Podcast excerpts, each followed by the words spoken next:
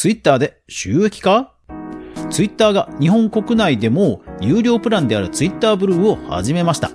アプリ、PC、どちらからでも申し込むことができます。ツイッターブルーを申し込むと、ツイートの送信取り消しやブックマークフォルダーなど便利な機能が使えるだけでなく、最大60分までの動画投稿ができるようになるなど、ツイッターで収益化を目指すクリエイターにも嬉しい機能が実装されて、それでは早速学んでいきましょう。おはようございます。クリエイターのかぐわです。いつもご視聴ありがとうございます。それでは今日のお品書き。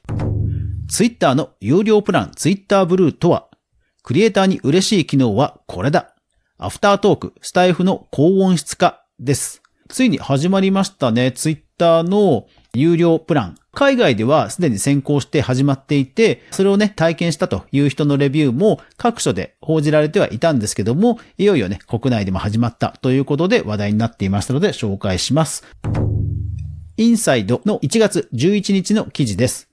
ツイッターブルー国内提供開始、月額支払いで認証マークやツイート優先表示広告半減などと、料金ですが、Apple のアプリ経由ですと月額1380円、ウェブブラウザ経由ですと980円で申し込むことができます。一番大きな目立つ点としては、自分の Twitter のアカウントの右側に青い認証マークが表示されます。今までの認証マークとデザインは一緒なんですけども、マウスを近づけますと、実は Twitter ブルーで認証されたものですよというものが出てきます。もちろんこの認証バッジはツイッターブルーを申し込むだけではなくて、一応ですね、なりすましを防ぐために、一定の審査、本人確認ということは減るそうです。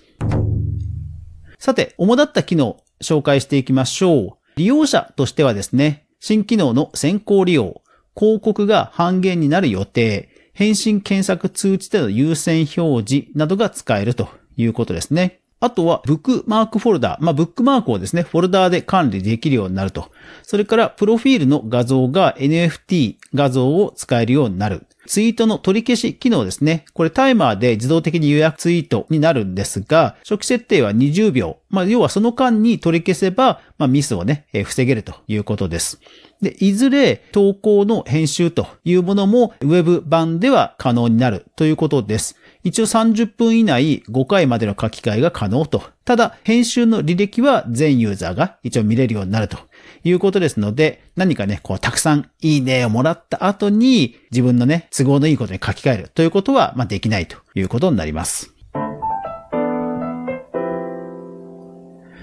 さて、この Twitter ブルーなんですけども、クリエイターにとっても嬉しい機能があります。それが、動画の投稿機能です。現在でも動画140秒までの動画が投稿できますが、それがですね、60分までの動画にも対応するということです。一応解像度も1080、いわゆる HD 画質まで対応するということですので、これいわゆる動画クリエイターには嬉しい機能かなと思います。今まででしたら、例えば Twitter で YouTube のね、投稿した動画を宣伝して、わざわざ見に来てもらうということをしていた人もいるかもしれませんが、まあ Twitter の方でね、もうすぐに見られるということになります。そしてさらに嬉しいのは、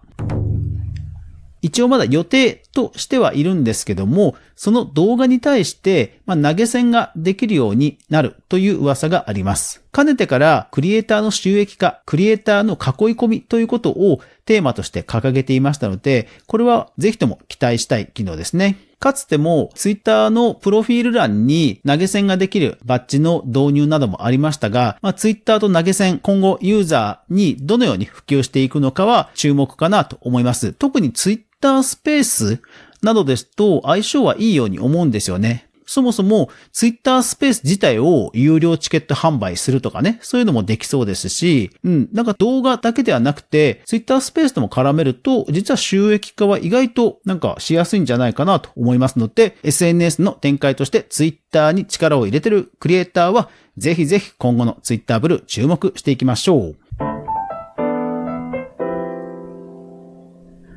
さて、えー、昨日の放送なんですけども、いろんな音声配信をね、ハイレゾ化するという風にお伝えしました。で、やってみたんですが、いやー、やっぱりなかなか 難しいですね。スタンド FM は400メガの音声ファイルのアップロードまで対応していますので、ハイレゾ音源を投稿したんですけども、逆にそれが裏目に出て、要はそのハイレゾ音源なんだけども、ストリーミング再生するときにはダウングレードされると。で、ダウングレードされるときに、こう圧縮されてしまって、まあ思いがけなく、うん、音質がちょっと良くなくなっていたなという気がします。ですので、配列はちょっと一旦は諦めます。ただ、スタンド FM のヘルプを見たところ、ロスレスの、ロスレスの HD 音質、いわゆる CD ですね。コンパクトディスクの音質、44kHz 16ビットというのには対応しているとのことなので、スタンド FM の皆さんがおそらく一番高音質で聞けるように今後、えー、します。もうというか今日からそれになっています。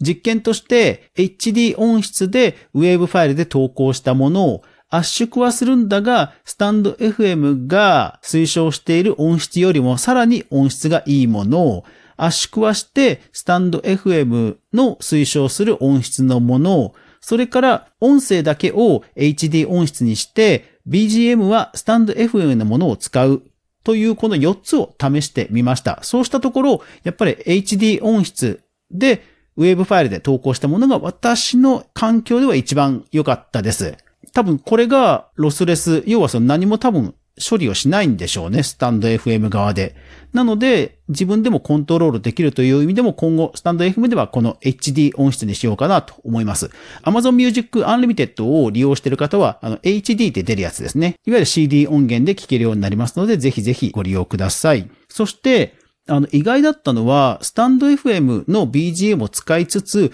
ウェーブファイルで投稿したもの。これね、若干音劣化しました。やっぱり、その BGM と音声をミックスダウンするときに多分ね、あのー、圧縮というか、加工がかかっちゃうんでしょうね。うん。やっぱり一番レアなウェーブファイルが一番良かったです。で、ラジオトークの方に最高音質の圧縮音源で投稿してみたところ、そちらは意外と良かったような感じがするので、ポッドキャストの皆さんにも一応ね、音質が少し良くなった形ではお届けできると思いますので、ポッドキャスト、ラジオトーク、YouTube の皆さんも楽しみにしていてください。うーん、YouTube はね、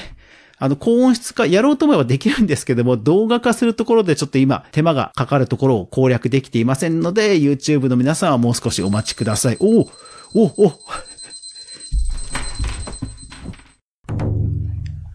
すぐ脇で勉強している子供が、タイマーを、勉強のタイマーを切り忘れて あの、リビングに戻ったということですね。はい、皆さんびっくりしてしまいましたね。失礼しました。